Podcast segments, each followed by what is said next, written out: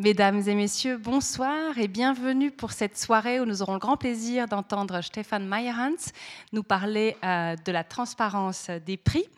Euh, avant de vous le présenter, je me permets de vous annoncer notre prochain rendez-vous euh, qui aura lieu la semaine prochaine, jeudi 26 octobre, où alors il sera question de toute autre chose, même si par certains côtés, Stéphane Meyerhans c'est un peu un héros des temps modernes.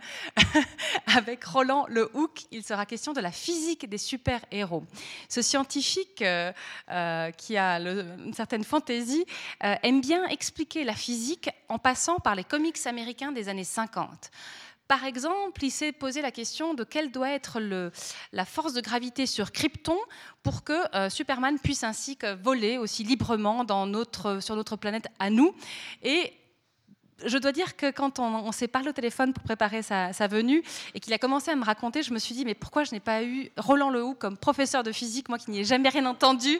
Je pense que j'aurais complètement eu un autre regard sur la physique si voilà, j'avais croisé son chemin bien plus tôt. En tout cas, vraiment, je vous encourage à, venir l'écouter. C'est une soirée dont on se réjouit aussi particulièrement parce qu'elle est organisée en partenariat avec le lycée Blaise Sandrard. Donc les, élèves ont travaillé sur les livres de Roland Lehoux, qu'ils auront aussi pour d'autres l'occasion de l'entendre le lendemain matin ici, parce que ce sera une conférence destinée aux lycéens. Donc vraiment, c'est un beau partenariat qui est soutenu par le Rotary Club. Bref, une belle soirée qui s'annonce et surtout quelqu'un vraiment qui amène un un autre regard sur la physique, mais qui nous permet aussi de nous balader de manière assez humoristique à travers ces comics des années 50. Et vraiment, ça va, ça va être très, intéressant. Sinon, je vous rappelle euh, l'exposition qui se trouve derrière vous, les photographies de Christophe Florian, une exposition qui s'intitule Le peuple du bitume, des photographies prises à 30 cm du sol, des traces de marquage au sol, euh, les signes qui nous orientent d'habitude sur les routes en tant que piétons ou euh, automobilistes, et qui tout d'un coup sont observés de tout près avec en regardant comment le travail du temps s'opère, le, passage des véhicules, le passage des gens. Et tout d'un coup, cela devient très poétique et ça nous donne une autre image de l'espace urbain dans lequel on évolue jour après jour. Voilà pour les petites informations Club 44. Ah oui, et puis une chose importante, parce qu'une erreur s'est glissée dans le, dans le, programme papier. Donc la conférence de Roland Lehoucq la semaine prochaine, c'est bien à 20h15 et pas à 18h30. Ça, ce sont les affres du copier-coller. Voilà. Je remercie maintenant Monsieur Stéphane Meyerhans beaucoup d'être euh, venu nous voir. Alors c'est un, conférencier très euh, sollicité qui, euh, sillonne la Suisse pour aller expliquer son métier, expliquer son travail. Mais en tout cas, je, le remercie vivement d'avoir accepté notre invitation. Alors, pour vous donner quelques points de repère biographiques sur le, parcours professionnel et personnel de Stéphane Meyerhans, je rappellerai qu'il est né en 1968 à Alstetten, petit village un petit village, une petite ville de la taille du Locle dans le canton de Saint-Gall. Après des études aux universités de Bâle, où il a d'abord commencé avec anglais et droit, puis le norvégien s'est immiscé, puis le droit a pris beaucoup de place. Il a poursuivi sa formation du côté d'Oslo et Uppsala, donc autant dire qu'il parle non seulement extrêmement bien français et allemand évidemment, mais aussi suédois, norvégien, italien. Il a obtenu son titre de docteur en droit à l'Université de Bâle et c'était en 1998. Il a ensuite travaillé euh, pour l'Office fédéral de la justice au secrétariat général du département fédéral de justice et police dans l'état-major des conseillers fédéraux Kohler et Metzler-Arnold. Puis petit passage dans l'économie privée, et c'est en 2008 qu'il est nommé surveillant des prix par le Conseil fédéral on n'utilise plus euh, banalement, plus couramment l'expression de Monsieur Prix.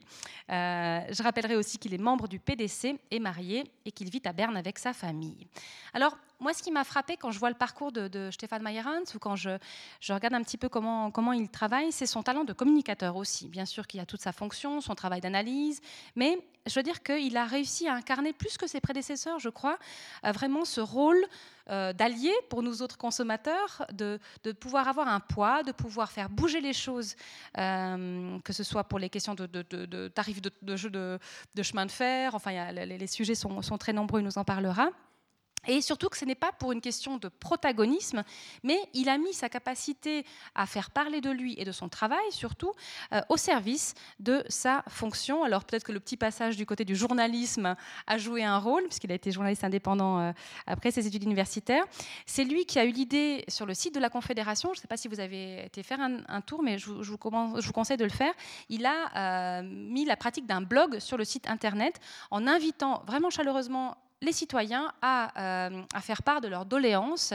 donc vraiment, je trouve que c'est vraiment très intéressant parce que cette volonté de communiquer, d'interagir, elle se marque, elle s'inscrit vraiment dans des choses très concrètes. Alors moi, je me réjouis d'en savoir plus euh, sur son travail, sur celui de son équipe. Euh, l'un des dossiers euh, brûlants de 2017, et il en parlera, c'est la question des coûts de la santé. Et je pense que tout ce qu'on peut savoir de plus sur ce dossier nous permet à la fois de mieux comprendre peut-être certains fonctionnements, mais d'en savoir aussi plus sur nos droits de consommateurs et il nous rend plus forts, j'ai envie de dire. En tout cas, je le remercie pour son engagement parce que, que ce soit dans le cadre de sa fonction, mais aussi de ses engagements politiques, qu'on partage ou pas ses orientations politiques, mais en tout cas, c'est quelqu'un qui, dès sa prime jeunesse, même quand il était euh, à l'étranger pour ses études, s'est impliqué dans la vie politique euh, de, euh, de l'université, du Parlement des jeunes. Donc voilà, c'est quelqu'un d'engagé à qui nous avons affaire ce soir et je l'invite à monter sur scène et je vous souhaite à tous une très bonne soirée.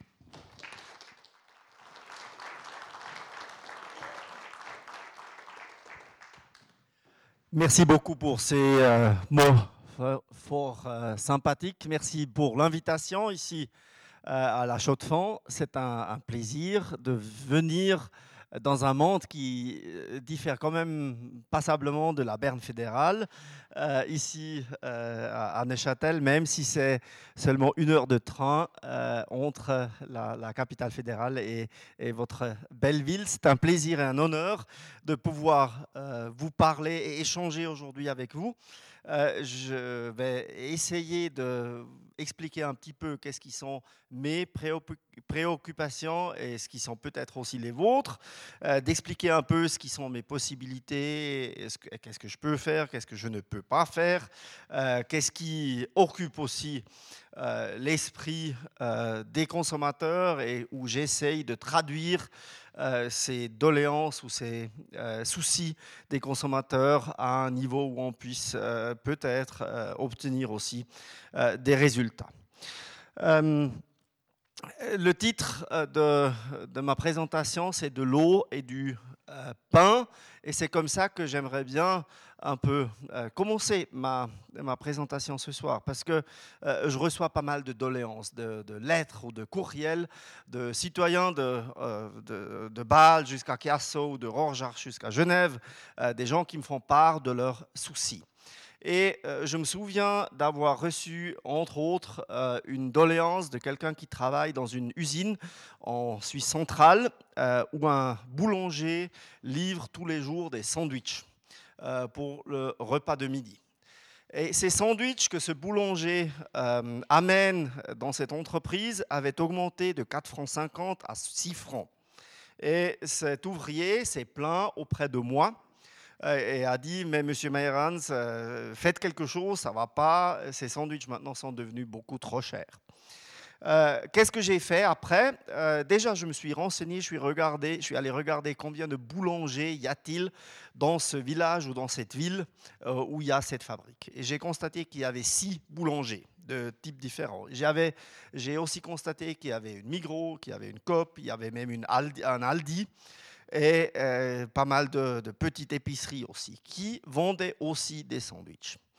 Et après, euh, comme d'habitude, j'ai donné une réponse à ce, monsieur, comme je m'efforce à donner une réponse à tout le monde qui s'adresse à moi, et je lui ai écrit que euh, je partageais son sentiment que c'est devenu relativement cher par rapport au prix initial, mais que la loi ne me donnait pas la possibilité d'intervenir, puisqu'il y avait un, relativement grand choix de boulangers dans cette petite ville, où il y a cette fabrique qui avait aussi des supermarchés et que euh, c'était sa, sa, propre responsabilité de voir ce qu'on pourrait changer. Euh, par exemple, demander à un autre, boulanger de venir dans cette entreprise, euh, de peut-être amener quelque chose sur le chemin du travail et déjà acheter le sandwich quand il va au travail au lieu de l'acheter sur place et qu'il avait pas mal de possibilités lui-même de faire jouer la concurrence et de se défendre lui-même. Et ce n'était pas un fonctionnaire à Berne euh, et la, loi ne donnait pas la possibilité maintenant de téléphoner à ce boulanger qui faisait la livraison régulière dans cette fabrique en lui disant Mais ici c'est Meyerhans de Berne, vous devez redescendre à 4 francs. Avec au sandwich, c'est beaucoup trop cher. La loi ne me donnait pas et ne me donne pas la possibilité. Euh, par contre, ce matin, vous avez peut-être pris une douche et vous avez euh, ouvert le robinet et vous avez reçu de l'eau euh, qui vous est livrée par les services industriels de la ville de la Chaux-de-Fonds ou là où vous habitez.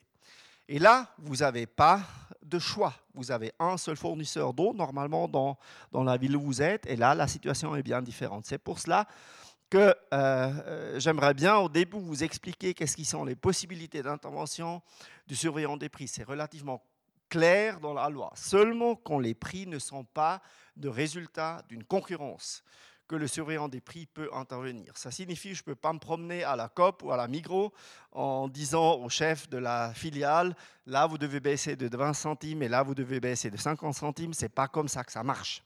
Euh, il y a pas mal de citoyens qui ont un peu cette impression que moi, je peux me promener dans n'importe quel magasin de Suisse en, disant, en dictant les prix.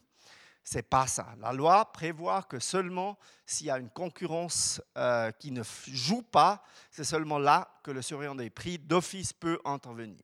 C'est justement, par exemple, le, cas euh, pour l'eau, parce que vous n'avez pas, euh, comme ici sur ce montage, plusieurs robinets à disposition. Vous pouvez choisir le fournisseur d'eau qui vous livre l'eau aujourd'hui, peut-être avec un goût de framboise et des bulles. Euh, euh, pour, vous vendre l'eau. Non, là, vous n'avez vraiment pas de choix. Et ça, c'est la, base, la base du fonctionnement aussi de la surveillance des prix. On n'est pas dans un système communiste euh, où l'État dicte ou édicte tous les prix, mais on est bien dans un système de marché libre en principe et on ne veut pas euh, réduire la liberté aussi du marché quand ce n'est pas nécessaire. Mais, par contre, c'est la volonté du peuple et la volonté des législateurs, là où il n'y a pas de concurrence par le biais, euh, de, contrôle par le biais de la concurrence, là, il faut une protection des consommateurs. C'est aussi dans cette optique-là et dans cette perspective-là que j'essaye de remplir mon mandat de euh, surveillant des prix, qui est basé euh, sur l'article 96 de la Constitution fédérale, pas besoin de tout lire, c'est tout simplement le fondement de l'institution du surveillant des prix qui est ancré dans la Constitution. Pourquoi? Parce que notamment la Fédération romande des consommateurs à l'époque avait euh, lancé une initiative populaire qui avait trouvé euh, le oui auprès du peuple et auprès des cantons dans les années 80. Et c'est comme ça que cette institution et finalement aussi moi, ont atterri aujourd'hui à la Chaux-de-Fonds. Euh, euh, basé sur cet article constitutionnel, il y a euh, une loi sur la surveillance des prix qui décrit un peu mes tâches. C'est un peu mon manuel, mon, mon, mon cahier de charge, si vous voulez, que j'ai en tant que surveillant des prix. Ici, vous avez sur le dia l'article principal de cette loi qui dit qu'est-ce qui sont les tâches du surveillant des prix. D'un côté, une tâche d'observation, donc observer comment les prix développent. Après, quand les conditions sont remplies, donc quand il n'y a pas de choix, quand il n'y a pas vraiment de concurrence qui contrôle les prix, empêcher des prix abusifs et après aussi alinéa 3 de cet article 4, renseigner le plus public sur mon activité. Donc, euh, je remplis euh, ce soir, quand je suis parmi vous, avec vous, l'article 4, alinéa 3 de la loi sur la surveillance des prix. C'est très bien comme ça. Euh, je peux le noter dans mon, mon cahier de bord que j'ai rempli ma tâche. Donc, ça signifie qu'il y a des domaines où je travaille, où j'interviens relativement variés. Hier, par exemple, le Conseil fédéral a publié que la redevance radio-télévision, à partir de 2019, euh, sera de 365 francs. Euh, avant qu'il a pu faire ça, le Conseil fédéral, il a dû me consulter et j'ai pu faire une recommandation concernant euh, la hauteur de cette redevance radio-télévision. C'était déjà le cas dans le passé. Et aussi le changement de système, par exemple, que la redevance euh, dans le futur ne sera plus euh, prélevée par BILAG, mais par, notamment pour les entreprises par la direction des redevances à, Berne, soit par une autre société, mais basée sur un registre existant pour les privés, pour des particuliers comme nous. C'était grâce à une recommandation que j'ai faite il y a déjà longtemps, c'était en 2009. Mais après, il y a par exemple aussi des tarifs des transports publics qui font partie de mon travail, les tarifs de la poste, les eaux, les eaux usées, les déchets, le gaz, les télécommunications, une partie des télécommunications, mais aussi par exemple le tarif des ramoneurs, là où le ramonage n'est pas euh, privatisé aussi, et c'est surtout que je vais me concentrer après euh, dans le domaine de la santé, prix des médicaments par exemple, tarifs des hôpitaux, mais aussi des choses qui semblent peut-être anodines comme les droits d'auteur, euh, mais qui ne sont pas anodins. Par exemple, quand vous êtes dans un hôtel, euh, l'hôtelier, il paye des droits d'auteur pour, par exemple, la télé qui se trouve à l'entrée de l'hôtel. Pour pouvoir diffuser et enclencher la télévision dans le lobby, dans la halle d'entrée d'un hôtel, il faut payer une certaine somme et c'est par exemple ce, ce montant-là aussi que je contrôle. après, euh, évidemment, quand on a un mandat, on est aussi curieux de, parler des résultats qu'on obtient. Je ne vais pas entrer en détail sur, euh, sur tout ce que j'ai fait dans le passé, mais euh, il y a une moyenne qu'on a calculée entre 300 et 400 jusqu'à 500 millions par année qu'on économise, moi et mon équipe, de 20 personnes, 24 personnes naturelles sur 19 postes. Euh, euh, qui travaille avec moi dans le bureau du surveillant des prix. Euh, c'est à 80% des économistes, à 10% des juristes et à 10% du secrétariat. Et on, a, on est donc actif dans ces domaines qui, que j'ai mentionnés. Une des possibilités de, trouver des abus et de voir où il y a des problèmes, c'est justement les doléances de la part des consommateurs. Et ça, c'est aussi écrit et, fixé dans la loi, dans cet article 7 qui est euh, publié ici sur le slide. Donc euh, le législateur lui-même, il voulait qu'il y avait un lien direct avec les consommateurs, entre le surveillant des prix et le consommateur. C'est pour cela que tout le monde a la possibilité d'adresser des doléances et ça fait aussi partie de mon cahier de charges. Là, vous voyez un peu sur la colline euh, des, doléances qui, arrivent c'est entre 4 et, 5 euh, par jour ouvrable. Ça fait à peu près 2000, euh, entre 2000 et 2500 par année. Et avec chaque doléance qui arrive, on ouvre un dossier, on fait un éclairage du marché, que ce soit seulement, par exemple, un émolument pour un frais de rappel pour euh, une, facture qui a été payée trop tard, ou quoi que ce soit que quelqu'un trouve qui a un prix qui soit abusif, on regarde, on examine si les conditions de la loi sont remplies pour une intervention. Et souvent, euh, on trouve aussi des possibilités juste d'inviter une entreprise de prendre position par rapport à une doléance et ça aide déjà à débloquer la situation. Beaucoup d'entreprises n'ont pas très envie d'avoir une sorte de publicité, euh, de contact avec les surveillants des prix. Et quand ils reçoivent une lettre qui est signée par moi avec la croix suisse et marquée en gros surveillant des prix. Il y a pas mal de solutions qui font jamais la une des journaux, mais qui font des solutions comme euh, dans, une fonction de ombudsman où on peut trouver des solutions pour les citoyens, pour les particuliers, dans des cas euh, isolés et individuels où on peut rendre service aux euh, consommateurs. Donc, ça signifie que le surveillant des prix donc, ne peut pas, comme un grand dictateur, aller dans chaque magasin et dicter les prix. C'est aussi pour ça qu'on est relativement petit, moi et mon équipe à, Berne.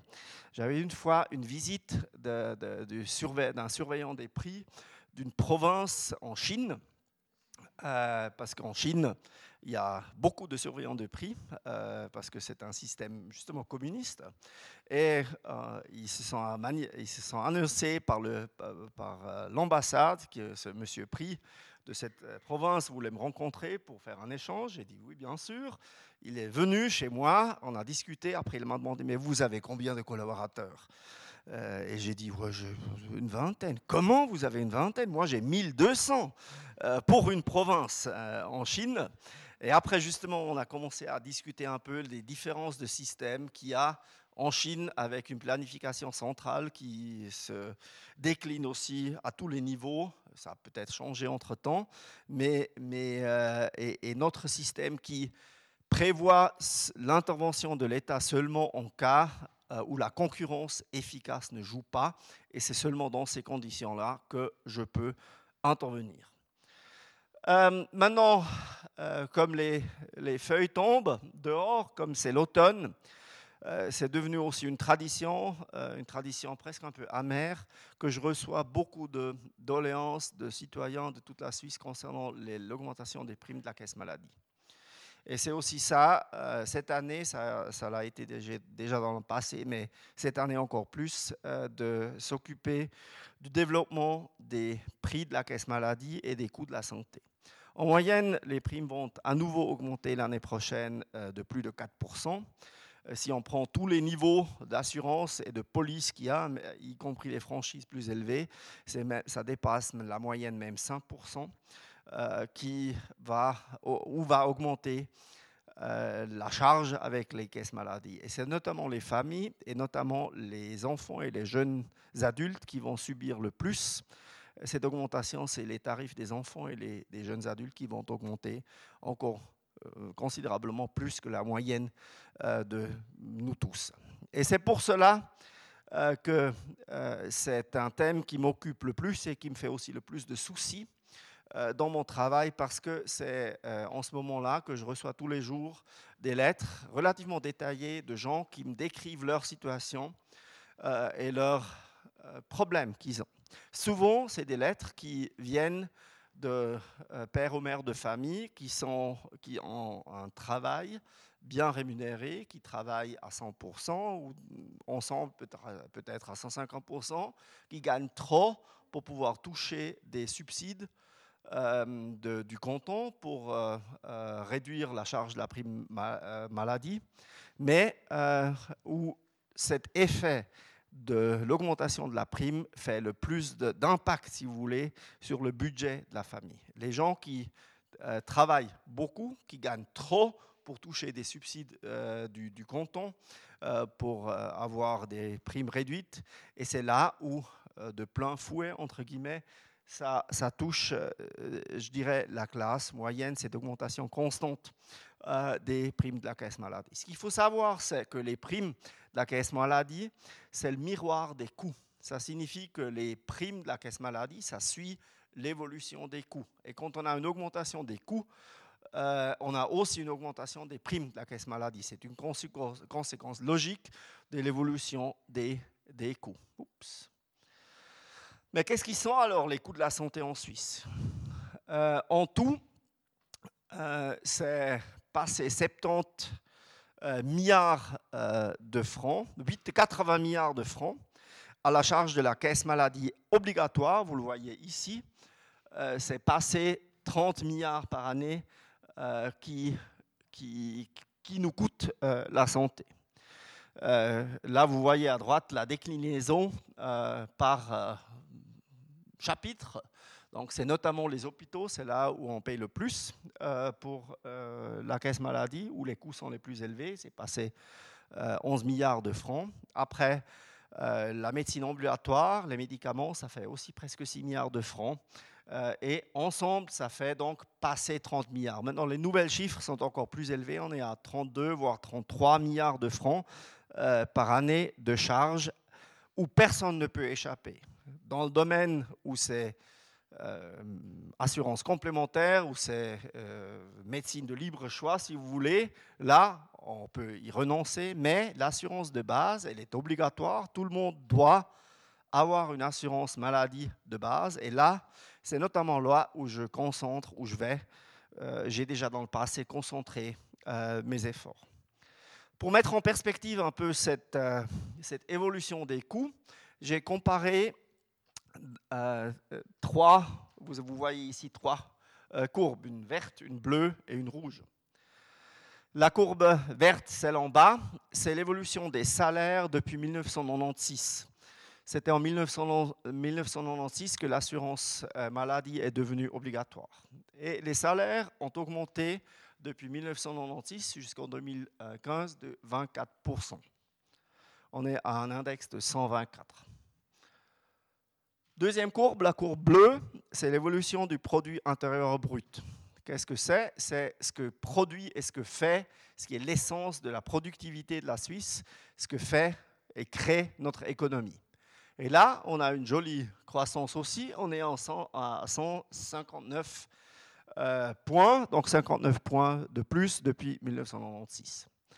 La troisième courbe, la courbe rouge, c'est l'évolution des coûts à charge de l'assurance maladie obligatoire.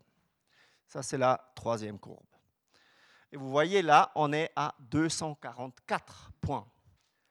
Qu'est-ce que ça signifie? Ça signifie que les coûts à charge de l'assurance maladie obligatoire ont augmenté 5 fois plus que les salaires et deux fois plus que ce que crée et produit notre économie. Cinq fois plus que nos salaires et deux fois plus que ce que fait notre économie suisse. Et déjà avec ce graphique-là, vous voyez que c'est une sorte de bombe à retardement, parce que euh, si les courbes euh, suivent la même évolution, on aura peut-être une légère croissance des salaires, on aura peut-être une peut-être euh, plus élevée croissance de notre produit intérieur brut, ce que fait et ce qui, ce qui produit notre économie, mais les coûts à la charge de l'assurance maladie dépassent de loin l'évolution de nos salaires et l'évolution de ce que notre économie peut produire et peut gagner. Et c'est aussi, notamment par l'évolution des salaires, par rapport à l'évolution des, coûts de l'assurance euh, maladie de base, qu'on voit pourquoi euh, c'est de plus en plus un problème pour la classe moyenne. La classe, on a commencé avec les grands problèmes avec la classe moyenne inférieure, maintenant on est déjà au milieu de la classe moyenne, et là, euh, gentiment, ça commence à faire mal encore davantage, notamment à ceux qui travaillent beaucoup et qui n'ont pas droit à des subsides. Déjà aujourd'hui, un Suisse sur quatre reçoit des subsides pour pouvoir payer sa prime de caisse maladie en augmentation. Maintenant, il y a quelques cantons qui, euh, ont, qui ont, des difficultés financières, qui ont commencé aussi à réduire euh, les subsides pour la prime caisse maladie, ce qui a accentué encore le problème pour les gens de la classe moyenne inférieure notamment. Et c'est pour cela euh, qu'il faut affronter le problème des coûts dans ce domaine, parce qu'au bout d'un moment, c'est, comme j'ai dit, une bombe à retardement, un, mélange explosif qui peut même mettre en danger notre cohésion sociale. Parce que si les gens n'arrivent plus à payer ça, et n'arrivent plus à payer pour leur santé, c'est quelque chose qui est potentiellement très dangereux pour l'évolution de la société. Si on va encore un peu plus euh, en détail dans ces chiffres, on voit notamment ici la courbe bleue ou turquoise, que c'est notamment euh, dans le domaine ambulatoire que les coûts ont augmenté de 500% comparé à 1996.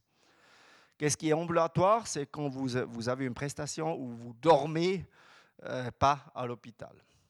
Ça, ce développement, ce n'est pas en soi mauvais, parce qu'il y a beaucoup d'interventions qui, il y a quelques années encore, il fallait les faire stationnaires, donc il fallait rester à l'hôpital pendant quelques jours.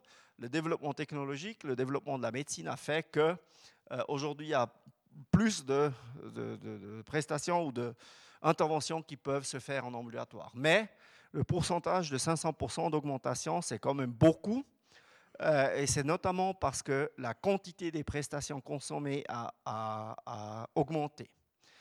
Et aussi parce que la quantité, notamment des médecins spécialistes en Suisse, depuis que c'est possible de s'établir, depuis l'étranger aussi en Suisse, dans tous les domaines, on a une augmentation relativement considérable, notamment dans les, euh, dans les cantons qui sont en frontière avec, par exemple, la France, mais aussi avec l'Allemagne de, médecins de l'étranger qui euh, ont introduit un cabinet ici où il faut aussi rentabiliser et amortir les investissements et ça pousse dans le système à une consommation accrue de ces prestations. L'offre crée aussi la demande. si on regarde encore un chiffre de plus près, c'est le développement des coûts des médicaments. Là, vous voyez ici en bleu, à nouveau, le produit intérieur brut. Et en jaune, par exemple, ici la courbe qui, est presque toujours au-dessus de la moyenne de, de, développement des coûts de l'assurance maladie, vous voyez aussi que là, on dépasse la moyenne, les coûts des médicaments euh, ne cessent d'augmenter. Depuis deux ans, euh, ça s'est accentué encore parce que l'industrie pharmaceutique a gagné un recours devant le tribunal fédéral. Pendant deux ans, il n'y a plus d'adaptation des prix des médicaments euh, parce que l'industrie a gagné depuis devant le tribunal fédéral. Ça a freiné tout ce processus d'adaptation des prix des médicaments. On fait, quand on fait une comparaison des prix avec l'étranger, toujours ça avec un taux de change de 1 franc 29 euh, par rapport à l'euro, tandis qu'aujourd'hui le taux de change il est à 1,14, 1,15. Et ça fait que nous, on paye par exemple dans ce domaine aussi trop. Maintenant, euh, qu'est-ce qui, est le fondement, qu'est-ce qui est le noyau de ce problème? On a un système avec un volume de 30 voire 80 milliards de francs qui est extrêmement important pour, pour, euh, pour cette économie, qui crée aussi beaucoup de places d'emploi, il ne faut pas l'oublier. Un des plus grands moteurs de création de places d'emploi chez nous, c'est le domaine de la santé, mais il y a toujours quelqu'un, c'est celui en jaune en haut, qui doit le financer, qui doit le payer, c'est justement le payeur de primes. Et c'est là où il y a le problème. Et tout le monde suit, un peu comme sur cette euh, graphique, tous tirent à la même corde, mais chacun dans sa propre direction. Euh, quand on cherche à trouver des solutions, chacun dit mais c'est euh, l'autre euh, qui, qui, doit s'adapter et on ne trouve pas de solution. L'un des, des, plus grands problèmes du domaine de la santé, c'est que ce n'est pas un marché comme tous les autres. Le domaine de la santé, c'est un marché particulier. Déjà, parce que la santé, c'est un des biens les plus importants pour tout et chacun, quand notre propre santé est touchée, c'est quelque chose qui nous, qui nous touche euh, euh, à l'existence. Et en plus, c'est le fait qu'il y a une asymétrie de l'information. Celui qui vend la prestation, celui qui est celui qui profite finalement aussi de la vente, c'est celui aussi qui détient entre guillemets du monopole de l'information. Quand vous avez un problème, vous, allez chez, euh, soit chez le pharmacien, soit chez le docteur, soit à l'hôpital.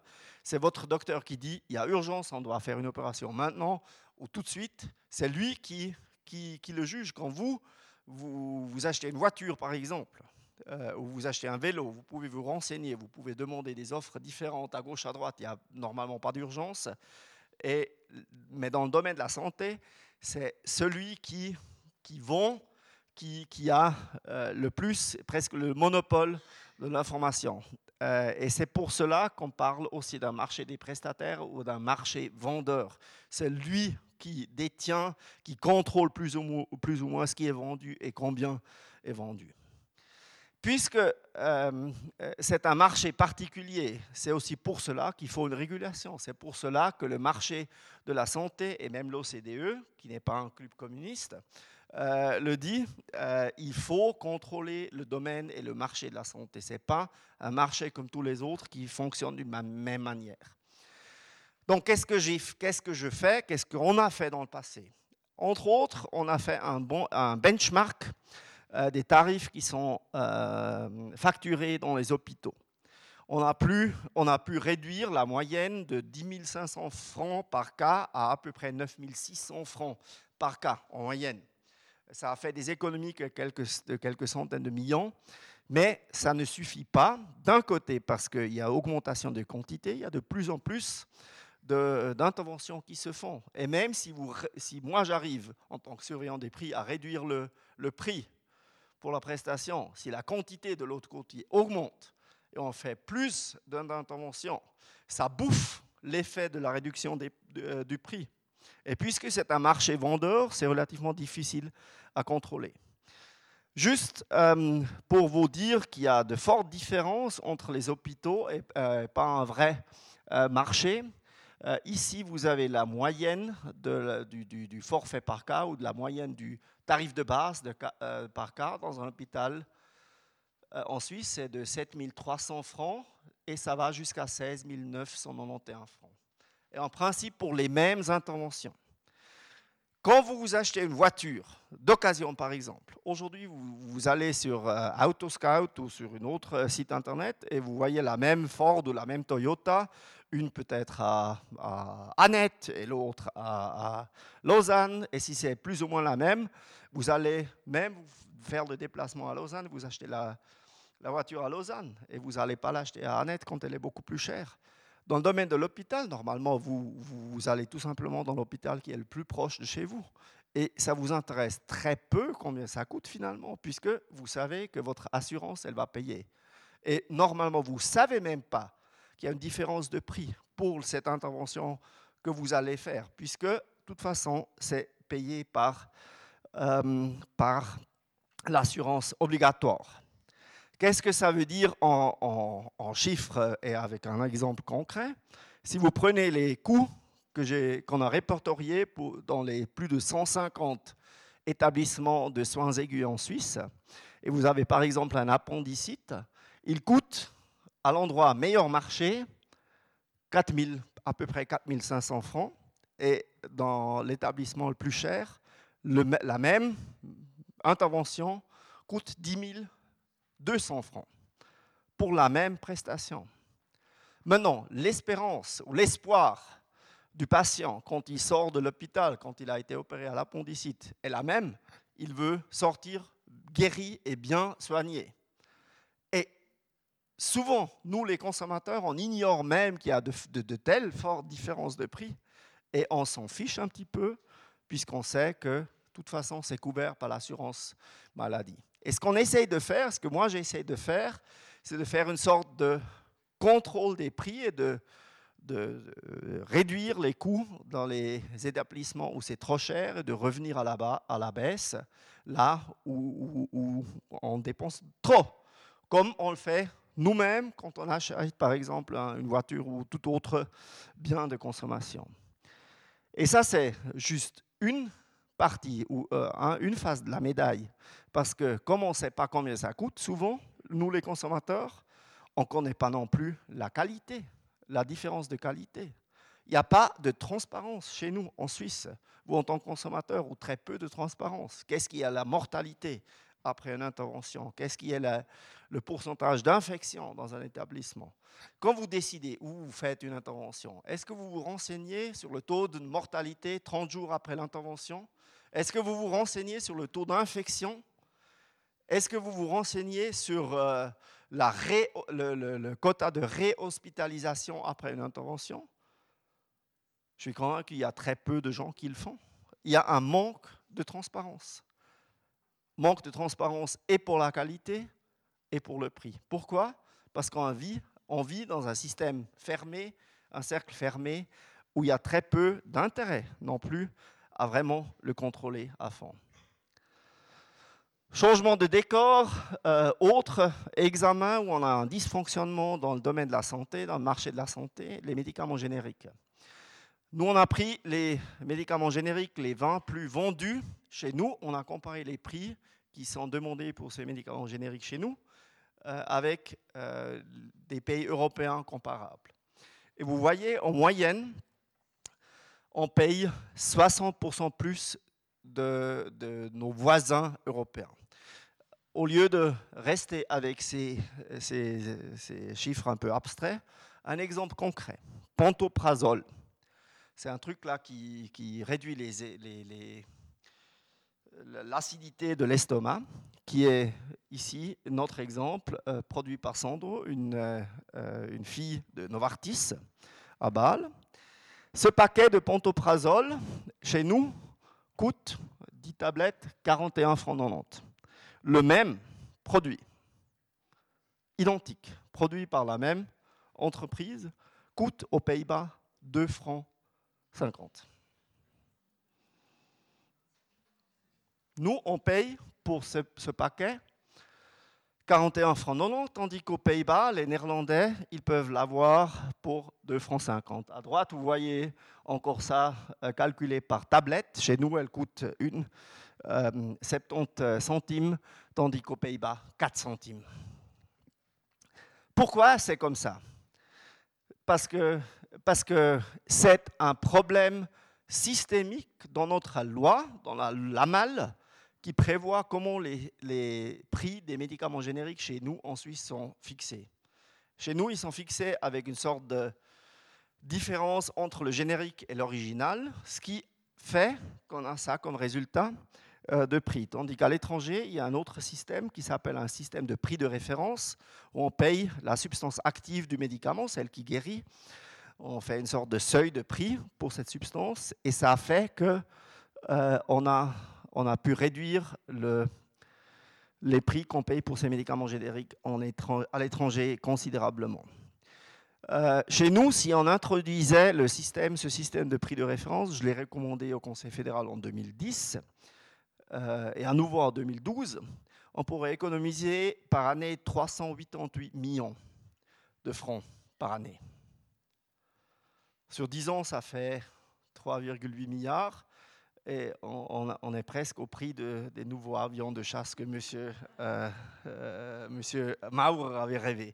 Euh, mais, mais ce que je veux dire, qu'il y a des économies potentielles qui sont considérables, par exemple dans le domaine des médicaments génériques. Il faut juste prendre le pas, changer la loi, introduire ce système du prix de référence. Le Conseil fédéral, entre-temps, a dit qu'il veut l'introduire. Maintenant, il faudra que ça passe encore la rampe au Parlement, là, je me fais un peu de soucis, puisque euh, au Parlement, les, les, intérêts de l'industrie sont relativement bien euh, représentés. On verra. Je n'ai pas perdu l'espoir et j'espère que, notamment avec cette douleur pour la classe moyenne, euh, qui ne cesse d'augmenter pour les primes, on aura aussi assez de pression afin que le Parlement va adapter ces prix pour les médicaments génériques. Troisième exemple, il y a une liste qui s'appelle liste des moyens et appareils. Euh, ça, c'est des moyens auxiliaires comme des béquilles, comme des sérins, comme des, des, pansements. Et là, il y a une liste qui est euh, établie par l'Office fédéral de la santé publique qui fixe le remboursement par la caisse maladie. Maintenant, vous voyez ici, euh, prenons l'exemple tout à droite, les béquilles. Qu'est-ce que euh, la pharmacie paye quand elle achète un paire de béquilles 17 francs 75. Quand elle le vend avec sa marge, ça coûte les béquilles 24 euh, francs 15 quand quelqu'un paye directement. Quand il peut le faire rembourser par l'assurance maladie, qu'est-ce qu'on peut demander? Basé sur cette liste, Lima, on peut demander 4, 81 francs qui sont remboursés après. Ce n'est pas illégal, c'est tout à fait juste c'est parce que cette liste n'est pas managée, elle n'est pas adaptée. Depuis 1996, cette liste est grosso modo inchangée et pas suivie par l'Office fédéral de la santé publique. Il faut l'adapter, je l'ai déjà dit. Euh, je l'ai d'abord dit à M. Couchepin, après je l'ai dit à M. Bourcalter, euh, quand il est ministre de l'Intérieur, après je l'ai dit à M. Berset, et depuis M. Berset, maintenant en 2015, qu'est-ce qu'on a fait? Est-ce qu'on a tout de suite adapté la liste? Non, on a introduit un groupe de travail. Euh, qui va étudier maintenant, à l'horizon de 2019, un changement euh, de, des prix de cette liste. Mais au moins, il y a déjà un groupe de travail, c'est toujours le premier signe de, de lever de soleil euh, à la Berne fédérale, au moins un groupe de travail. Et j'espère en 2019 qu'on verra une adaptation de cette liste. Je vais terminer par ce slide que j'ai déjà montré au début cette évolution des salaires, du produit intérieur brut et des primes de la caisse maladie. Pour vous solliciter aussi, vous en tant que consommateur et en tant que payeur de primes. Il y a des estimations que sur ces 30 milliards qu'on dépense dans le domaine de la santé, à peu près 20% sont superflus, voire peuvent même nuire à la santé des patients. De surthérapie, de surmédication, de, choses qu'on fait de trop qui ne sont pas vraiment nécessaires. Ça signifie, dans d'autres mots, qu'on pourrait économiser à peu près 6 milliards par année sans perdre de la qualité dans le domaine de la santé. Si on trouve les places et les lieux les problèmes de dysfonctionnement du système, comme par exemple l'exemple que je vous ai montré des médicaments génériques, mais aussi dans la tarification des hôpitaux, les hôpitaux l'appendicite, euh, par exemple, faire plus de transparence, donner la possibilité aux patients d'être plus éclairés quand ils font leur choix d'hôpitaux et de contribuer ainsi à réduire les coûts sans devoir renoncer à la qualité de la médecine. Parce que les primes c'est le miroir des coûts et l'augmentation des coûts de la santé. Et c'est pour cela que j'ai aussi besoin de, de vous, en tant que consommateur, en tant que payeur de primes, que vous demandez, exigez plus de transparence et que vous aidez, que vous me soutenez moi, et peut-être aussi les politiques que vous connaissez euh, à la Berne fédérale, à abolir les incitations inopportunes, négatives et erronées dans le système j'ai fait un recensement, je suis arrivé à 50 dysfonctionnements dans le système actuel, afin de trouver un frein au coût et d'atténuer la charge pour nous tous et pour la classe moyenne. Ou bien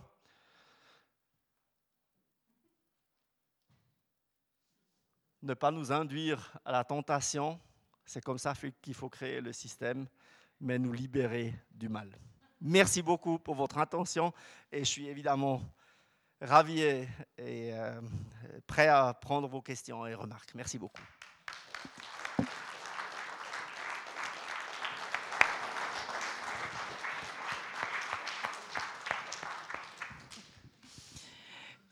Voilà, ça démarre tout de suite, même pas besoin d'une première question. C'est parti. Je m'y lance d'après le journal Bon Savoir du mois d'octobre, tout récent, euh, il y a une évolution depuis 20 ans. Alors on remarque que l'inflation été de 10%, les salaires ont augmenté de 25% et les primes d'assurance de 182%. Alors ma question, que j'ai déjà eu l'occasion de poser, euh, c'est pourquoi les primes d'assurance ne sont pas comprises dans le calcul des prix à la consommation?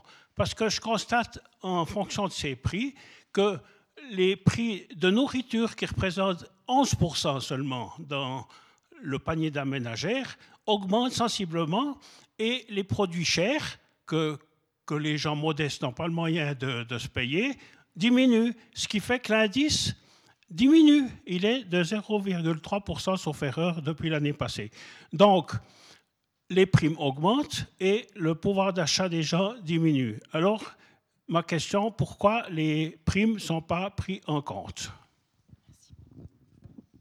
La, bonne nouvelle d'abord, l'Office fédéral de la statistique qui fait ses calculs à Neuchâtel, euh, elle fait depuis un certain temps un nouvel indice qui ne s'appelle pourtant pas renchérissement ou ce que tu as évoqué, mais une sorte d'indice qui inclut l'évolution des primes. Il y a cet indice et de plus en plus de syndicats notamment dans les négociations pour les salaires euh, utilisent euh, ce, chiffre ou cet index, indice au lieu du renchérissement normal dans les tractations et négociations salariales, afin que justement les gens qui sont salariés rémunérés euh, puissent aussi faire face avec leur salaire à l'évolution euh, des primes. Évidemment, ça c'est une mauvaise nouvelle, par exemple, pour les gens qui touchent une rente AVS, parce que là, c'est dans la loi que c'est le renchérissement sans euh, développement des primes maladie qui compte dans l'adaptation de la rente AVS, aussi dans le deuxième pilier, souvent c'est le renchérissement. Mais, disons, ce qu'il faut, il faut souligner, notamment pour les gens qui sont dans la vie active, qui travaillent, de plus en plus de syndicats qui font ces euh, discussions salariales avec les, entrepreneurs. Ils utilisent euh, ces chiffres et reçoivent aussi, quand vous, regardez un peu les chiffres d'augmentation de salaire dans le passé, même quand on avait un renchérissement à zéro, il y a quand même eu des augmentations de salaire et c'est notamment grâce cet index et grâce à l'utilisation de ces chiffres, notamment l'augmentation des primes de la caisse maladie euh, dans les négociations salariales euh, par les syndicats. Pourquoi euh, ce n'est pas reflété dans, dans, ce chiffre normal? Parce que la Suisse a signé entre autres des, contrats internationaux, comment on fait des statistiques? Et, soumet ces statistiques aussi à une comparaison internationale. L'OCDE par exemple, mais aussi d'autres institutions internationales. Et dans beaucoup d'autres pays, euh, euh, les coûts de la caisse maladie ne sont pas considérés comme une charge à, charge du particulier, mais qui sont déduits directement du salaire. C'est le cas en France, c'est le cas en Allemagne, c'est même pas le cas, euh, en Angleterre parce que là c'est directement payé par les impôts. Et pour assurer une comparabilité de l'évolution du renchérissement, on on s'est mis d'accord au niveau international de ne pas introduire des charges qui sont dans beaucoup de pays considérées comme fiscales. Et dans le domaine de la santé, beaucoup de pays, la Suède, aussi d'autres pays, euh, considèrent ces, euh, ces versements pas comme une sorte de dépense normale, mais comme une charge fiscale. Et c'est pour cela que c'est au niveau international pas introduit dans, ce système. C'est d'ailleurs aussi, et permettez-moi juste ces petites parenthèses, c'est d'ailleurs aussi pour cela que c'est euh, souvent très erroné quand on fait la comparaison entre quand on compare les prix entre la Suisse, l'Allemagne et la France, quand on, euh, on, évoque les salaires, par exemple, et on compare les salaires en Suisse avec les, salaires en France ou en Allemagne, directement, ce qui est versé net, parce qu'en Suisse, euh, le montant est plus élevé, ce qui est versé net, mais il faut en déduire, par exemple, la, charge de la caisse maladie qui après est versée par le salaire, tandis qu'en France, le salaire net est déjà déduit de ce qui est payé, ce qui doit être payé pour l'assurance maladie. La même chose en Allemagne. Vous recevez donc un salaire net en Allemagne et en France qui est évidemment inférieur parce que les coûts de la santé sont déjà déduits du salaire. Ça vaut aussi pour d'autres euh, éléments. On ne peut pas comparer un salaire en Suisse net versé au compte euh, postal ou au compte bancaire avec un salaire en France ou en, euh, en, Allemagne, parce qu'il y a beaucoup d'autres assurances, des charges supplémentaires, des, salaires, le, nombre, la durée du congé maternité, la durée du, non-congé paternité en Suisse et du congé paternité dans d'autres pays, le, nombre de, de, jours de vacances et ainsi de suite. Et ça, c'est souvent évoqué comme raison il y a beaucoup de gens qui disent mais les salaires chez nous sont plus élevés, donc c'est justifié que les prix sont plus élevés. Mais on ne peut comparer un salaire net en Suisse pas avec un salaire net en France, en Allemagne, parce que les prestations qui euh, répondent à ce salaire sont différentes. Mais ça, juste entre parenthèses. Désolé, je suis un peu long. Je vais m'efforcer. D'autres questions ici Bonsoir, Monsieur Mayans, merci beaucoup. J'aurais une petite question pour euh, les coûts de la santé en ce qui concerne les lits des hôpitaux au niveau comparaison de la Suisse avec, avec d'autres pays, par exemple le Danemark. Ce que je sache, le Danemark a diminué ses lits à 60% à peu près. Ils ont créé des, euh, des hôpitaux de, de pointe ou évidemment, euh, surtout en somatique, ou pour améliorer la qualité, mais diminuer les, les coûts. Euh, disons, évidemment, ça, ça fait qu'un certain nombre des hôpitaux a dû être abolis et les gens doivent se déplacer un peu plus, mais les, euh, euh, les soins sont, devraient être, devraient être plus efficaces et les coûts devront être moins. Et disons, si je pense au canton de Neuchâtel, il me semble que c'est nettement, le nombre de lits est nettement au-dessus de la moyenne. Qu'est-ce que vous pensez de la politique de ces cantons? Vaste dossier. Alors, euh, pour, pour toute, euh, euh, je ne suis pas politique et je ne suis pas élu dans le canton de Neuchâtel, alors je laisse ça aux politiques neuchâtelois. Moi, je vais essayer de vous répondre à un niveau plutôt abstrait, sans me mêler de, la politique cantonale. J'ai commencé avec euh, un élément que vous avez évoqué qui me paraît très, très important. Il y a euh, deux, trois semaines, une nouvelle étude est apparue de la qualité thérapeutique de soins euh, liés au nombre de cas qui sont traités dans un établissement. Et on a constaté que la qualité thérapeutique et les chances de survie d'ailleurs euh, augmente considérable avec le nombre de cas qui sont traités dans un établissement. Le plus de cas du même type qui sont traités dans un établissement, le plus grande est la chance de, survie finalement. il y a je ne me souviens plus de, de, quelle intervention il s'agissait, mais il y a une différence entre un petit établissement et un grand établissement de 30% de mortalité, de différence pour la même intervention. Et ça a un lien plus ou moins direct avec ce que j'ai dit tout à l'heure, avec le manque de transparence de, qualité aussi qu'on a chez nous. Il n'y a pas vraiment de, transparence sur la qualité. Il y a maintenant sur Internet, euh, vous trouvez des patients qui donnent eux-mêmes des indications, mais là, c'est plutôt, je sais pas, la couleur des rideaux ou la, beauté des fleurs qui sont dans, votre chambre, mais pas vraiment la, vraie qualité des traitements ce qu'on peut déduire de cela, c'est qu'il y a une évidence scientifique que le plus grand nombre de cas qui sont traités de la même intervention dans un hôpital, le, plus grand est le bénéfice pour le patient, de survie et, de danger en fait. Et aujourd'hui, pour nous, et notamment dans la discussion politique, cet élément est soit ignoré, soit il est noyé dans des des, comment dirais-je, des réflexions politiques d'ordre plutôt local euh, euh, dans la prise de décision. Et ça, c'est quelque chose qui est malheureux parce que finalement, de quoi, qu'est-ce qui nous, nous, intéresse quand on parle de, de, la santé? C'est de, de, devenir sain, d'être guéri. Et ça devrait être un point de départ de toute réflexion. Ce qui est toujours aussi évoqué de la part des médecins, que leur premier souci, c'est la santé du patient. Alors si on suivrait, et je le mets au conditionnel, si on suivrait ces évidences, on devrait peut-être aussi commencer pas à discuter d'une fermeture, euh, forcément, euh, permettez-moi, mais d'une spécialisation et d'une concentration euh, de différentes prestations dans de différents lieux. La Suède, moi j'ai vécu deux ans en Suède. Et la Suède connaît euh, ce système déjà depuis très longtemps, la Norvège aussi, avec un, service de, first level support, premier service de proximité. Mais après, dès ça devient un peu difficile, euh, euh, pensez à la Suède, la toundra, les, les grandes distances, tout de suite un système relativement bien organisé de déplacement de patients d'ailleurs aussi pour la famille qui suit. Euh, on, prévoit aussi des, des, hôtels pour la famille, pour accompagner le patient, ainsi de suite. Et c'est comme ça qu'il faudrait, à mes yeux, réfléchir davantage chez nous. Mais c'est un problème politique et fédéraliste. Il y a tout un cimetière de conseillers d'État qui ont essayé de fermer un hôpital. Euh, ils n'ont pas été réélus en conséquence. Et je crois là, il, il viendra le moment où on pourra plus, nous ne pourrions plus nous le payer.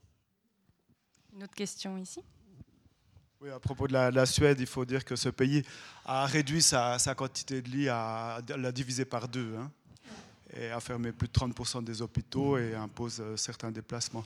Aussi une petite remarque à propos de l'Office euh, fédéral de statistique.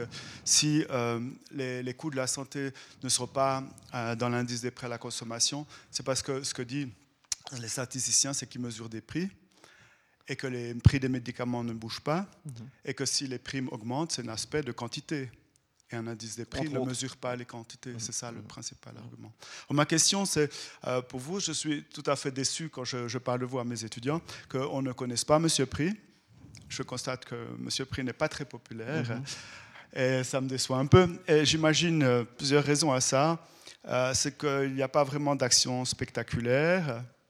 Il y a peut-être peu de communication. Euh, des consommateurs suisses qui sont peu organisés. Et surtout, la réponse que je peux donner, c'est que M. Pris s'occupe surtout du secteur euh, public. Alors lorsque le secteur public s'autocontrôle, c'est bien, mais peut-être que ça offre pas beaucoup de, de discussions. Les jeunes étudiants seraient plutôt intéressés par le contrôle du prix du livre ou les prix demandés par des grands groupes américains pour certains services Internet ou d'exploitation de leur ordinateur. Mais je pense que c'est le prix du livre qui est vraiment un problème puisqu'on a affaire à des distributeurs qui monopolisent le circuit, qui ont des, distributeurs exclusifs en Suisse et qui, frappent les livres d'un prix beaucoup plus élevé. Que faites-vous à ce propos? Alors, euh, juste pour, par rapport aux, nouvelles technologies, aux nouveaux développements, j'ai lancé une enquête euh, concernant les prix de Booking.com parce que c'est une nouvelle plateforme, le, système de, plateforme et d'intermédiaire aussi de commission, c'est quelque chose qui est dans la régulation relativement nouveau. Et dans le système de ces plateformes, c'est un peu le système de, winner takes it all. Et, là, les conditions en principe de la loi devraient être remplies. On verra.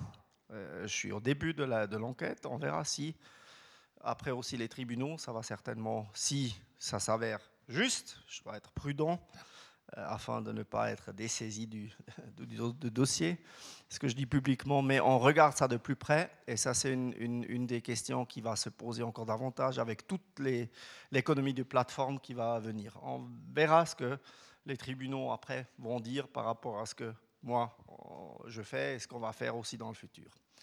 Euh, par rapport à, au prix du livre, euh, il y avait un projet du, Parlement et du Conseil fédéral qui prévoyait que le, conseil, de, le surveillant des prix aurait eu un rôle dans la fixation du prix euh, du livre.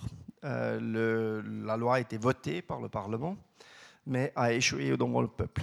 Euh, c'était un refus du peuple. On a voté il y a peut-être quatre ans en arrière ou trois ans en arrière. on a refusé. Et si cette loi avait passé la rampe, j'aurais pu intervenir dans le domaine du livre, mais puisque le peuple a dit non, euh, aujourd'hui la loi ne me permet pas d'intervenir sur le prix du livre. Il faut peut-être aussi entre... Je connais pas très bien, euh, je connais pas assez bien la situation en Suisse romande ou moins bien qu'en Suisse allemande. En Suisse allemande, c'est le cas aujourd'hui que par le biais d'Ex Libris par exemple ou de Weltbild, qui est une entreprise euh, allemande, vous pouvez, ou même Amazon, vous pouvez obtenir les les livres allemands, euh, meilleur marché même qu'en Allemagne. Euh, le cas est un peu différent dans, le domaine scientifique, euh, notamment les revues et le prix des revues scientifiques. J'ai connaissance de problèmes avec deux, trois éditeurs qui monopolisent dans leur branche scientifique, notamment l'édition des articles scientifiques. Euh, il y aura. Aujourd'hui, je peux juste dire que je suis conscient du problème. Euh, euh, il y aura peut-être un développement d'ici quelques mois dans ce domaine, mais je ne peux pas dire plus. troisième remarque peut-être, la, volonté du législateur est, relativement claire. Euh, il veut pas de contrôle de l'État quand il y a concurrence efficace. Jusqu'il y a trois ans en arrière, moi je faisais par exemple, euh, on régulait le prix du raccordement de Cablecom. Euh, je faisais un contrôle relativement rigoureux et, régulier. Depuis trois ans, j'ai dû arrêter ce contrôle. Pourquoi? Euh, Parce qu'avec Swisscom TV, avec Sunrise TV, avec Satu, avec Vilma, euh, aujourd'hui les possibilités de regarder la télévision par différents biais qui s'auto-concurrencent euh, entre eux. M'a enlevé la légitimation légale que j'avais dans le passé de contrôler ces prix la loi, et c'était UPC Cablecom qui a, demandé que je lâche ce contrôle. Ils ont obtenu grande cause par, par l'évolution technologique. Et ce n'est pas en soi un mal. Mais ce qu'il faut aussi savoir, c'est que euh, beaucoup de gens pensent que, dès qu'il y a concurrence, les prix, euh, que le, seul niveau de combat ou de compétitivité pour les clients, c'est le niveau du prix. Mais ce n'est pas le cas. Euh, euh, prenez la transmission de télévision. Dans le passé, un des plus grands arguments de gens qui ont euh, choisi Swisscom TV, c'était le, paquet sport que Swisscom TV offrait en exclusivité partielle pour les matchs de foot. C'est ça qui a, bougé les gens de Cablecom et, a fait qu'aujourd'hui, le plus grand euh, provider, euh, offreur de, de télévision, c'est Swisscom et plus euh, Cablecom. Ils ont dépassé Cablecom dans le nombre d'abonnés. Moi, je suis membre d'office aussi de la commission de la concurrence. Dans ce rôle-là, on se, penche, en ce moment aussi sur l'exclusivité et les conséquences de l'exclusivité de la diffusion des matchs de foot et matchs de hockey et ainsi de suite dans ces euh, euh, réseaux euh, de télévision. Mais il n'y a pas encore de décision qui a été prise, il y a plusieurs recours qui sont pendants. On verra ce que ça, ce que ça donne. Je ne peux de toute façon pas aller plus loin dans les explications malheureusement aujourd'hui, mais on, verra ce que ça a pour effet sur l'offre aussi de ces prestataires. Mais c'est vrai, des fois, je vous avoue que j'aimerais bien avoir plus de compétences, plus de possibilités d'intervention. Dans le domaine des émoluments, par exemple, des cantons communes, Là aussi, vous avez encore moins que dans le secteur privé un contrôle, mais vous avez souvent des caisses vides de l'État qui sont remplies par, le biais d'émoluments, des gens qui n'ont pas vraiment le choix. Là, j'ai uniquement un droit de recommandation que les gouvernements doivent citer, mais ils ne doivent pas le suivre. Euh, mais moi, je dois travailler avec les outils qui me sont mis à disposition avec cela, j'essaye d'obtenir euh, des résultats, mais évidemment, si, on me donnerait des outils plus performants, je pourrais peut-être euh, arriver à d'autres résultats. Je suis tout à fait d'accord avec vous en ce sens. Avant de passer la, parole à monsieur, peut-être, euh, pour vos étudiants, monsieur, je vous recommande de leur, les envoyer vers la médiathèque du Club 44, comme ça ils auront une petite séance de rattrapage, puisque la soirée, comme toutes les autres, sont filmées et mises en ligne sur notre site. On va prendre encore deux, trois questions, mais peut-être on va malheureusement devoir s'arrêter un petit peu plus tôt que d'habitude, à 9h30, puisque monsieur Meyerhans doit euh, rentrer chez lui, et voilà, il y a des questions de train. monsieur. Alors effectivement, vous venez de terminer sur une des questions que j'allais vous poser. Euh, N'êtes-vous pas un petit peu frustré de pouvoir émettre seulement des recommandations et de ne pas pouvoir euh, prendre des décisions euh, plus restrictives en euh, ce qui concerne votre, activité? J'aurais encore deux autres questions très brèves. Il y a quelques années, on justifiait les augmentations de, des primes de caisse maladie par le nombre d'hospitalisations statiques, soit euh, rester les nuits à l'hôpital, en disant qu'il fallait euh, qu'il y ait beaucoup plus d'ambulatoires. Et cette année, à ma grande surprise, on nous dit on augmente les primes parce qu'il y a trop d'ambulatoires. Et d'autre part, ma troisième question, c'est concernant les génériques où on justifie toujours le prix des génériques en Suisse en disant que c'est les grandes entreprises baloises qui ont fait les recherches pour trouver les médicaments et que c'est à nous de payer ces recherches. Merci de vos réponses. La frustration est une question de prédisposition personnelle. Euh, moi, je n'ai pas une grande euh, euh, prédisposition à être frustré. Moi, j'essaie de euh, de voir plutôt les côtés positifs. Et, c'est pour cela que je ne pourrais pas dire que je sois frustré. Parce que euh, j'arrive aussi à, obtenir des résultats qui, qui me satisfont. Euh, mais pas amplement et pas pleinement il y a certainement euh, euh, la plus grande chambre et la chambre d'améliorement euh, dans, dans, ma salle, à moi, dans, dans ma maison à moi. deuxième question, ambulatoire, stationnaire. Avec l'introduction de nouveaux systèmes de facturation, ce qui s'appelle Swiss DRG, le plus grand saut d'évolution des coûts en 2013 et 2014 était dans, dans, le domaine stationnaire? On voit que le changement de méthode de facturation a, euh, contribué à une forte augmentation parce que le système a été utilisé afin de, de, gagner plus, en fait, le changement de système. Euh, mais euh, en fait, la, la réponse plus claire à votre remarque ou à votre question est pourquoi aujourd'hui c'est le domaine ambulatoire? Parce que c'est une, une, question de quantité. Donc de quantité tout simplement en, globalité des prestations qui sont demandées. Permettez-moi juste un exemple, le domaine de la psychothérapie. Euh, et le nombre de médecins psychothérapeutes, par exemple, dans le canton de Genève, après, euh, pendant un certain temps, où il n'y avait pas de limitation d'établissement de, médecins étrangers en Suisse. Il y avait un, court laps de temps où c'était possible. Et là, le nombre a plus que doublé. Euh, et dès qu'il y a cette offre, euh, il y a aussi euh, une demande qui suit l'offre. C'est un peu comme, à mes yeux, quand on construit davantage de routes, par exemple, une route se remplit normalement.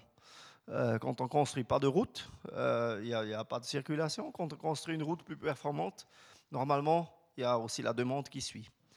Quand vous êtes fumeur, vous avez accès à des cigarettes, vous les achetez. Quand vous n'avez pas accès à les cigarettes, vous ne fumez pas.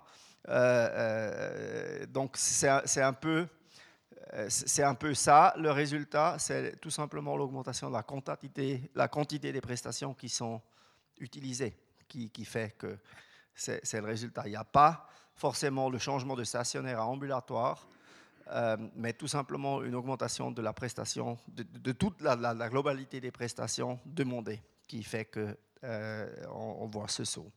Troisième question, les génériques.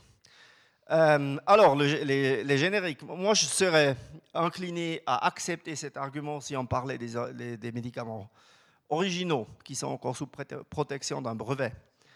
Pourquoi y a-t-il un brevet dans tous les domaines de l'industrie, pour l'industrie des machines, pour l'industrie horlogère, euh, pour protéger les investissements dans l'innovation et les amortir pendant un certain nombre de temps? C'est pour un certain euh, temps.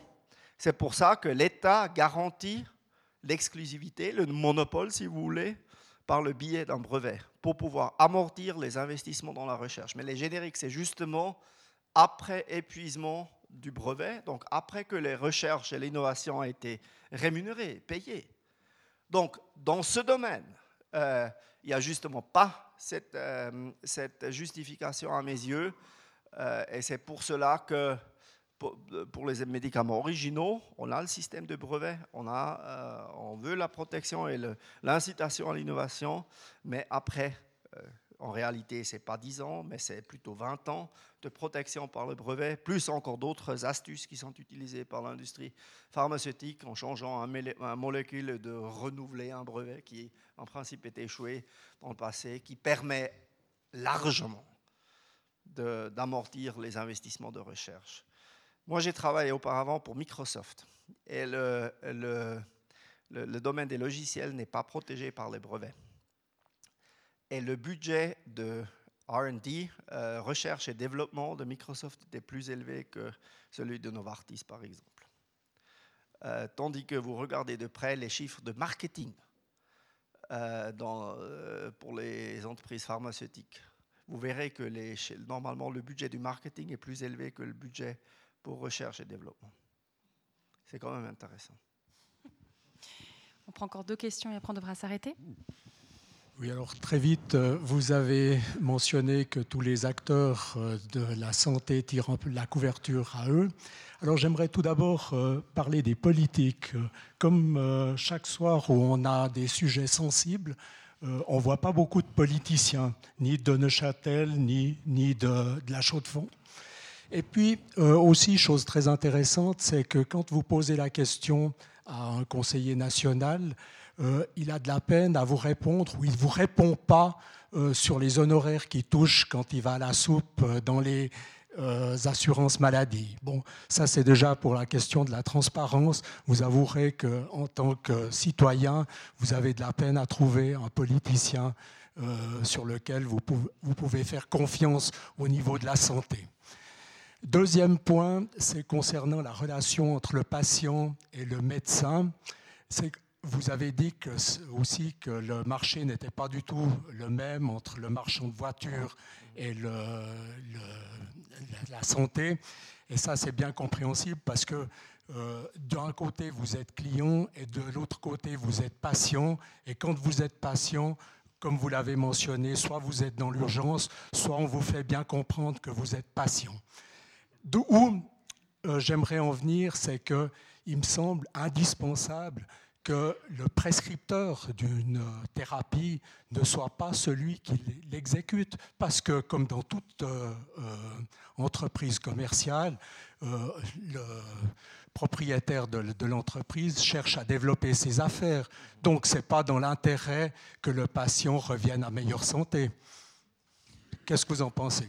Vous avez tout à fait raison. Euh, c'est justement une des défaillances du système que euh, aujourd'hui, euh, restant avec l'exemple, et, ce n'est pas de la, mauvaise volonté vis-à-vis des médecins, je, je sous-entends pas que, que soit euh, en soi malhonnête, mais aujourd'hui la tarification c'est euh, payé à l'acte. Donc chaque chose que, le médecin fait est rémunérée, peu importe si le patient guérit ou pas. Euh, donc le système en principe invite à faire plus de prestations, plus de thérapies et peut-être même veiller. Et je ne dis pas que les médecins sont comme ça, mais on pourrait imaginer de veiller à ce que le patient ne guérit pas à 100% pour qu'on puisse lui vendre encore euh, davantage de, prestations. C'est tel que le système est, conçu aujourd'hui. Et ça fonctionne seulement s'il y a un contrôle relativement rigoureux de la, de, la part des caisses maladies notamment, et des comparaisons.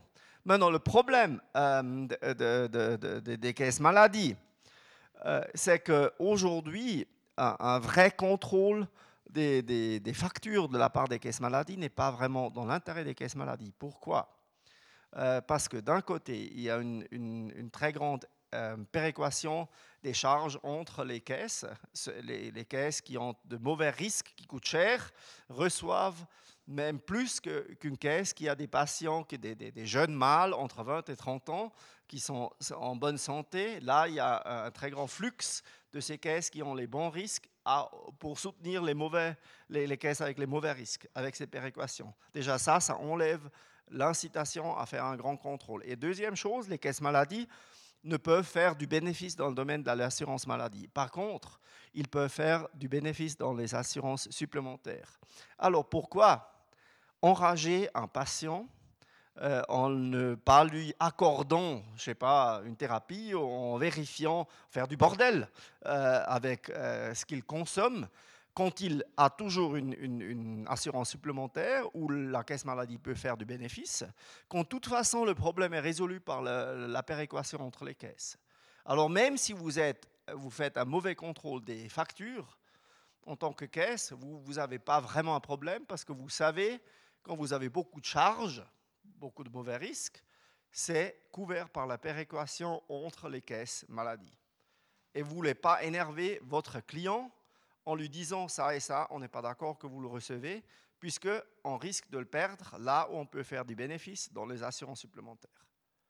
Ça, c'est un peu le revers de la médaille de, cette augmentation de la péréquation des risques entre les caisses, qui était en soi euh, fait pour stopper la chasse au bon risque, mais aujourd'hui, on enlevé l'incitation à faire un, contrôle rigoureux des, factures, par exemple. Maintenant, pour revenir euh, euh, au qu'est-ce qu'un conseil national touche pour, pour tel et tel conseil, euh, moi, je, je, renonce ou je ne voudrais pas dire qui est ce qui est, je ne sais pas si on dit ça aussi en français, l'agneau noir, entre tous ces stakeholders là, qui tirent tous dans leur, euh, dans leur coin, ou la couverture de, de, leur côté.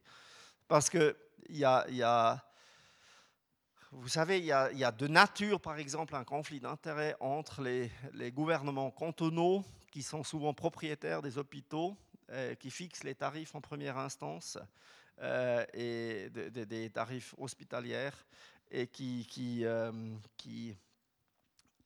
qui sont aussi représentants euh, sous la coupole fédérale. Les cantons qui sont propriétaires, ils ont toute une chambre euh, qui, appartient à eux, le conseil euh, aux États. Dans le conseil aux États, il y a 46 représentants de propriétaires d'hôpitaux. Est-ce qu'il y a un, un conflit d'intérêt potentiel Ben oui, aussi là, à mes yeux. Donc on pourrait dépicter un problème partout. Et c'est pour ça que moi, je, me défends un peu de dire que c'est que les assurances euh, maladies qui sont, qui sont mauvais. Eux, ils, ils réagissent à l'architecture et le design du système. Et c'est là qu'il faut, euh, qu'il faut travailler et changer le design du système. Une dernière question ici? Oui, bonsoir. J'aimerais revenir sur les frais d'itinérance en téléphonie. Euh, est-ce que c'est, à votre avis, vraiment une, une, concurrence possible? Je ne sais pas vraiment qui fixe ces frais de, roaming. Euh, est-ce que vous pouvez intervenir à ce niveau? Alors, moi j'ai fait euh, non, il n'y a pas vraiment de concurrence à mes yeux qui, joue parce que le consommateur, quand il décide, quand il prend un abonnement de téléphone portable, il, ne regarde pas qu'est-ce qui sont les, frais de roaming normalement quand il fait le choix d'un contrat ou d'un téléphone. Euh, la bonne nouvelle, c'est que euh, dans la nouvelle loi sur les télécommunications est prévu, le message a été euh, délivré aux chambres par le gouvernement, une, compétence accrue pour moi d'entendre avec l'Office fédéral de la, communication dans le domaine des frais d'itinérance. Moi, j'ai fait une recommandation, c'était en 2011, sauf erreur. Maintenant, on est 2017, ça a été suivi. Maintenant, il faut encore attendre les délibérations des chambres. On verra ce qui en résulte. La dernière révision de la loi sur les télécommunications a duré 10 ans, euh, mais on peut avoir de l'espoir que ça va aller plus vite cette fois. Euh, mais si cette loi arrive, on pourra, et j'aurai des compétences accrues dans ce domaine. Euh, mais je crois que ça, c'est une réponse qui n'est pas vraiment satisfaisante. La seule réponse qui, qui pourrait être satisfaisante dans ce domaine, c'est tout simplement qu'on fasse un accord avec l'Union européenne de se euh, raccrocher euh, à cet espace d'itinérance de, européen. Mais pour cela, il faut faire un contrat avec l'Union européenne. Moi, je l'avais déjà recommandé en 2008. Il n'y a rien qui s'est passé. À l'époque, c'était M. Larienberg. Mais maintenant, il y a peut-être plus de pression. Mais, tout ça, ça, dépend si l'Union européenne est prête à négocier avec vous avec nous sans accord institutionnel.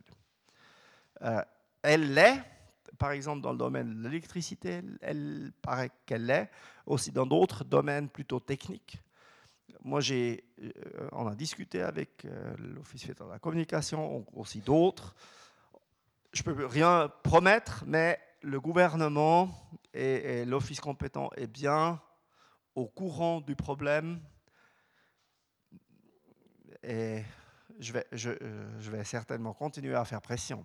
Mais en état actuel, la loi ne me donne pas de, possibilité directe d'intervenir. Peut-être la future loi, ou bien, j'espère, avec un contrat avec l'Union européenne, d'être inclus dans cet espace d'itinérance. Ça pourrait être une bonne solution. Pour ça, il faudra. On aura un nouveau ministre des Affaires étrangères. Peut-être lui, va faire bouger les choses. Qui sait Réponse au prochain épisode. Merci beaucoup, Stéphane Meyerhans pour euh, les, réponses que vous nous avez données. C'est vrai que les choses sont complexes, mais euh, je pense qu'on a effectivement tout à gagner à, avoir plus de transparence dans les prix, dans euh, l'organisation, dans la loi, aussi les lois et les fonctionnements aussi de nos entités politiques dans leur implication et leur intrication avec le monde économique. Merci à vous. le bar est ouvert si vous souhaitez prolonger la discussion. Et puis en tout cas, je vous donne rendez-vous à la semaine prochaine. Merci à tous de votre participation et merci à Stéphane Mayerin.